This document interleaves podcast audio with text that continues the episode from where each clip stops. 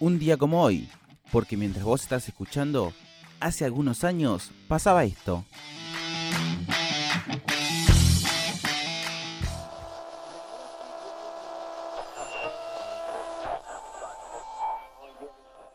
Con más de 500 millones de personas pendientes en todo el mundo, el 20 de julio de 1969, la misión Apolo 11 dio el mayor paso en nuestra historia, la llegada de seres humanos a la Luna y su regreso a la Tierra.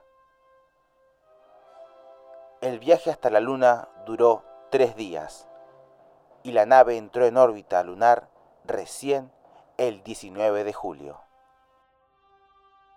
Fue el 20 de julio cuando comenzaron el descenso a la Luna. Sin embargo, 20 minutos antes de que ello ocurriera, llegarían los problemas.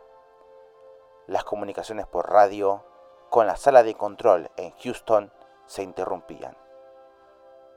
Houston pidió que ignoren la señal. La computadora estaba bien, los sistemas funcionaban.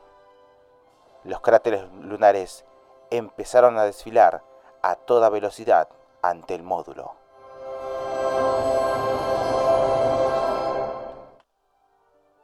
Armstrong tomó el control manual de la nave. Buscó una nueva dirección, mirando por la ventanilla del módulo.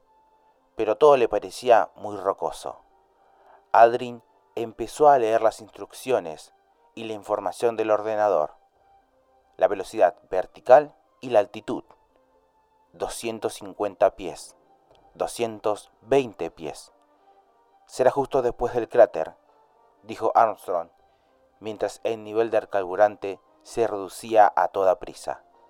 Quedan 30 segundos, anunció Houston. El comandante ya no hablaba y los astronautas apagaron el motor del vehículo. Houston, el águila ha aterrizado, anunció. Los copiamos en la Tierra, respondió el responsable de comunicaciones, Charles Duke desde Houston. Armstrong posó su pie izquierdo en la luna, habiendo pasado 109 horas, 7 minutos y 33 segundos desde que comenzó la Odisea, aquel 16 de julio. Es entonces cuando Neil pronunciaría una de las frases más recordadas.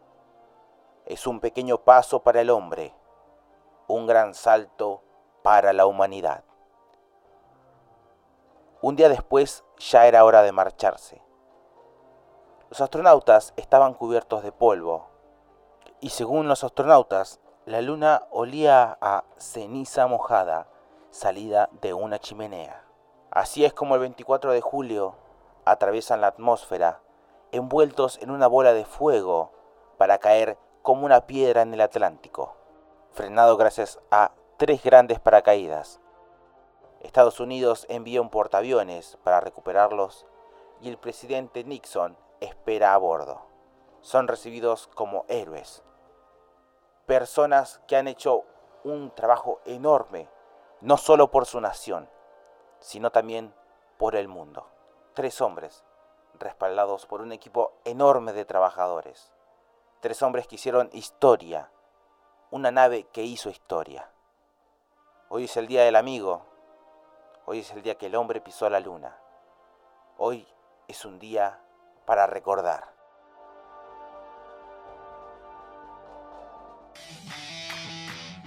¿Te gustó lo que escuchaste?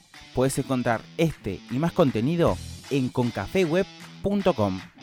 Y también nos puedes seguir en Instagram, un día como hoy, 20-21.